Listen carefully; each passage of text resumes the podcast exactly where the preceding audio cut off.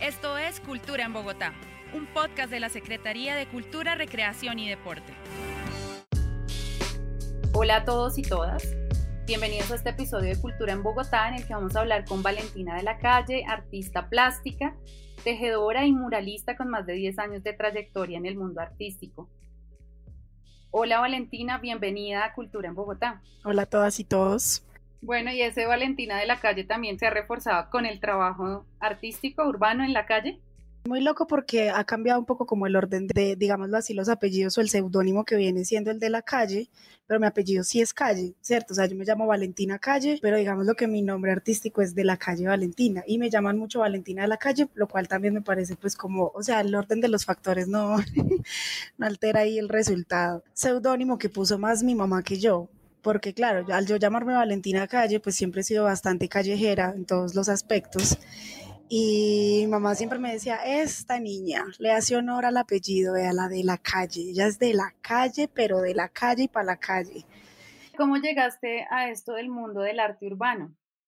Yo llegué a la calle a pintar literalmente porque pues yo soy profesional en artes plásticas, ¿cierto? Yo soy de Manizales Caldas y soy profesional de la Universidad de Caldas en artes plásticas. Pero cuando estaba más o menos como en séptimo semestre, qué sé yo, empezó en Manizales como una mm, una oleada así súper convulsa pues de personas carteleando, grafiteando, pero sobre todo haciendo murales, algo como con un poco más de, de, tiempo pues como en la ejecución. Entonces como que fuimos varios los que nos impregnamos. También una crisis bien loca en el interior de la universidad, que era una academia súper tradicional. De repente llega un maestro como súper conceptual, objetual y como que revoluciona y divide la academia. Y para muchos como que la, la solución, la medida que pues como que pudieron tomar fue como salir a las calles y mirar qué, ¿cierto? Como investigar nuevos espacios, como también la técnica, el servicio de la técnica ahí también a disposición de la calle, como como venía a jugar de una manera diferente. Entonces creo que ahí fuimos otras generaciones como que íbamos uno o dos años como despuesito de ellos que empezamos como a ver esto y a querer salir como como también guiados por ellos ya como maestros que ya llevaban unos meses, tal vez años, dos años, como viendo esta mm, esta idea tan urbana pues del qué hacer. Ya cuando salí a la calle y pinté mi primer mural sola, que fue en un festival en Manizales, yo dije, pucha, esto es alucinante. O sea, es alucinante porque así como tengo que hacer eh, a gran formato la imagen, es así mismo el impacto que tiene no solo en mí, sino también como en todo ese entorno. Y empecé ahí como a enamorarme, enamorarme, enamorarme de la calle pues también como de ese término tan performático que maneja. Entonces más o menos como en octavo semestre de la U empecé como a salir, igual muy tímida, ¿cierto? O sea, hay una forma muy tímida, también siendo mujer como que aventurarte a la calle, a pararte a pintar un muro sola, muchas veces como que no es tan, ay, lo voy a hacer sin mente, no, esperas más bien a tener o formar galladita, parchecito de domingo, para poder como que, sí, como plantarte. Valentina, ¿y qué fue lo primero que pintaste en ese mural de la universidad eh, ¿Qué imagen plasmaste en ese mural que hiciste la primera vez? Ni siquiera recuerdo el concepto, pero yo estaba súper envidiada como con los gallinazos, sí, como que mucho con el gallinazo como tal pero pues también como que con esa idea de, de, de qué se come el gallinazo. Entonces pinté un gallinazo en un fondo hasta tierno porque era como formas muy geométricas de colores pasteles, el gallinazo realista y un cerebro humano que él se estaba comiendo como realista. Entonces como que ahí no hablaba todavía nada de, de, ese término del cuerpo pues y como de, de lo físico tan tangiblemente, pero siento que habían como unos primeros como intereses.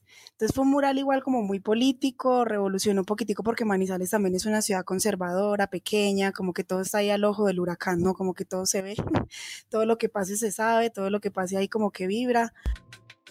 ¿Y cómo llegas a estas expresiones de lo femenino, del cuerpo, de la corporalidad de las mujeres, ¿en qué momento entra en tu arte este concepto de la mujer? Estos días me hicieron también esa pregunta y como que apenas creo que tuve como un, puntico de luz como de donde yo salí con esa idea de no solo retratar la figura humana, sino como hacer autorretrato, ¿sí?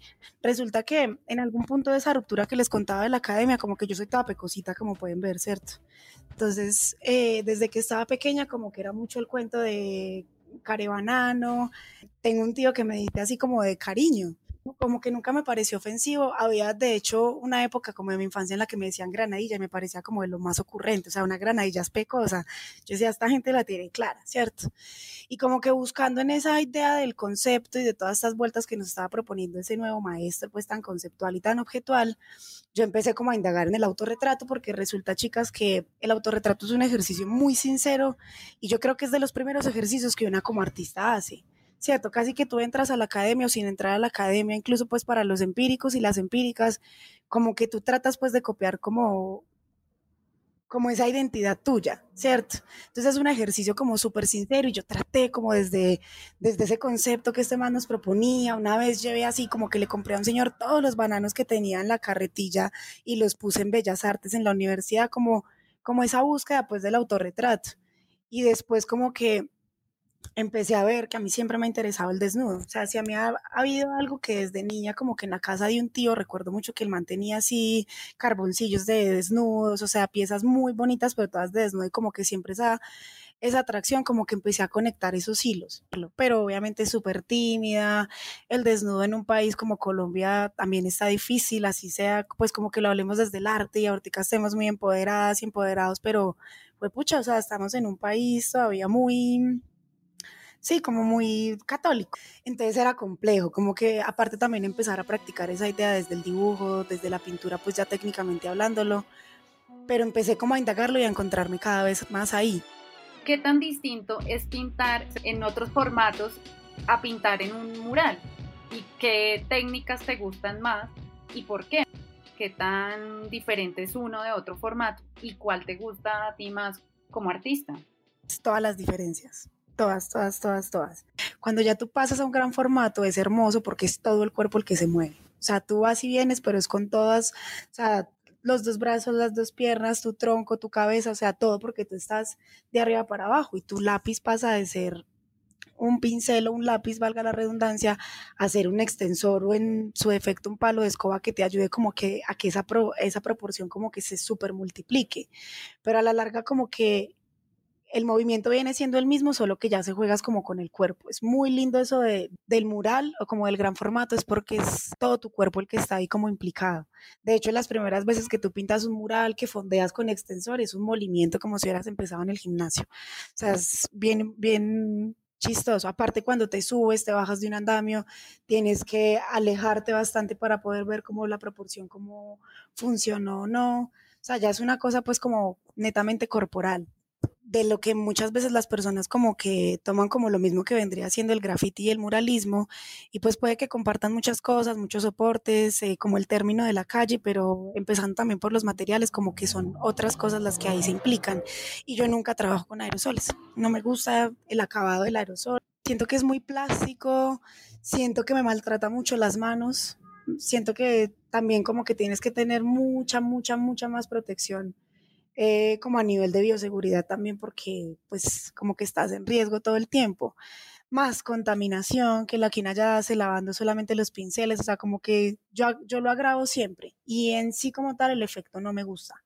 Sí, como lo plástico, pero también ha sido como el de pronto intentar hacerlo, hacerlo, dejar de hacerlo, volverlo a intentar, mirar, cómo explorar, el que me ha dado a mí como la idea de no, no, o sea, definitivamente no es mi, no es mi medio, siento que no tengo como como cierto control, no solo de la técnica, sino eso, como del acabado. Entonces prefiero la pinturita a base de agua, acrílicos, pintura eh, para exterior. Y así es que muevo mi trabajo, a punta de brocha, brocha y, y pinceles gruesitos. Para ti, ¿qué significa ser mujer en los espacios de arte urbano. Ahorita como que cada vez pintan más chicas, rapean más chicas, danzan más chicas, sí, como que militan diferentes oficios más mujeres y eso también está como, pues muy evidente, ¿cierto? Como en los diferentes ámbitos. Pero, pero sí, sí es un, un tema que todo el tiempo tiene como que, sí, de construirse en tu ser, porque pues es difícil, o sea, salir como mujer a la calle solamente es solo por ser mujer es difícil, te tienes que quitar como muchos miedos, no digamos de la cabeza, sino pues como de la, de la educación y demás. Y también como que saberte parar duro, o sea, también como saberte comportar. Una no sale así como, no, todo el tiempo estás mirando para todas partes, tratas de estar acompañada, o ahorita pues por ejemplo que ya hay más compañeras, como de armar esa gallada de chicas, pero es un siempre pararse duro, pararse duro ante toda la escena, porque también es eso, muchas veces el, como el restarle mérito al trabajo simplemente porque eres mujer en una escena, o como simplemente el que corras eh, riesgos físicos por estar en la calle haciendo lo que sea que estés haciendo. Entonces sí, es como una constante de construcción. Hablemos ahora de tu llegada a Bogotá. ¿Cómo llegó Valentina a la calle de Bogotá? Yo ya estaba pues como pintando hacía unos años eh, manizales y como pegando los resortazos a festivales y a diferentes lugares donde me invitaban y había venido varias veces a Bogotá.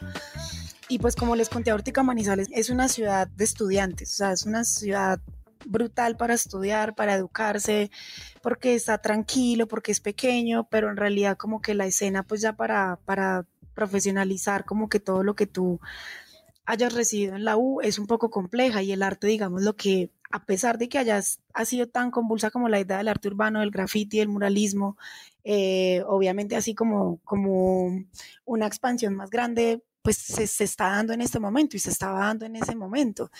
Y yo pensaba como, bueno, no, yo quiero más, yo quiero más, necesito más y si hay un como epicentro de esto en Colombia es Bogotá. Y yo ya había venido acá a festivales, etcétera, y había decidido como que acá quería estar y acá quería venir como a seguir tirando semillas. Ya me siento una vecinita más. Eh, también como que siento que, que me ha tocado un poco como esa creación de nuevos circuitos, como por ejemplo San Felipe, que las galerías ahorita como que el arte urbano la están metiendo al interior de sus de sus espacios, entonces como que otra mm, transición también como del arte urbano dentro de la ciudad como a, a muchos rincones.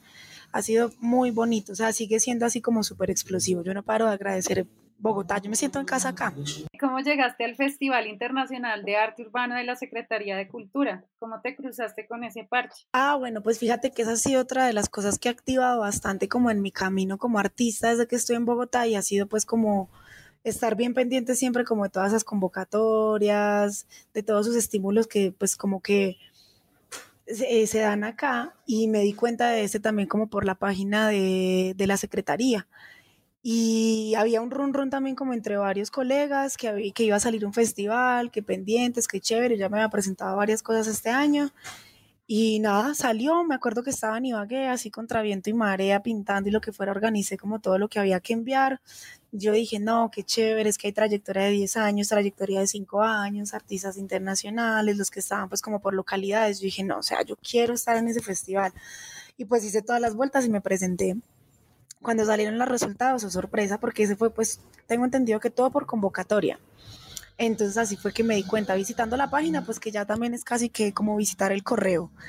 Sí, como que una estar enterada de, de cosas que, que están saliendo para los artistas y para los creativos. Consulta toda la información de la cultura en Bogotá en www.culturarecreacionydeporte.gov.co. ¿Cómo fue ese festival? ¿Cómo lo viviste? Una experiencia que que te quede de haber participado en ese espacio, ¿cuál fue? Una experiencia bien chistoso, bonito, como muy nutritivo. Es que a mí me cuesta mucho pintar como, no digamos en colectivo solamente, sino como sí, como conjugar mi idea con alguien más. Y ahí la premisa fue como chicos se van a hacer duplas chicas se van a hacer duplas. Era como casi que una lotería curatorial, pues lo que entendía yo que iba a pasar ahí con los artistas con quienes íbamos a hacer cada cual la intervención. Y yo desde el principio estaba muy nerviosa, pues porque una tiene sus caprichos, el otro artista seguro que también. Todos dos quieren quedar contentos con la pieza.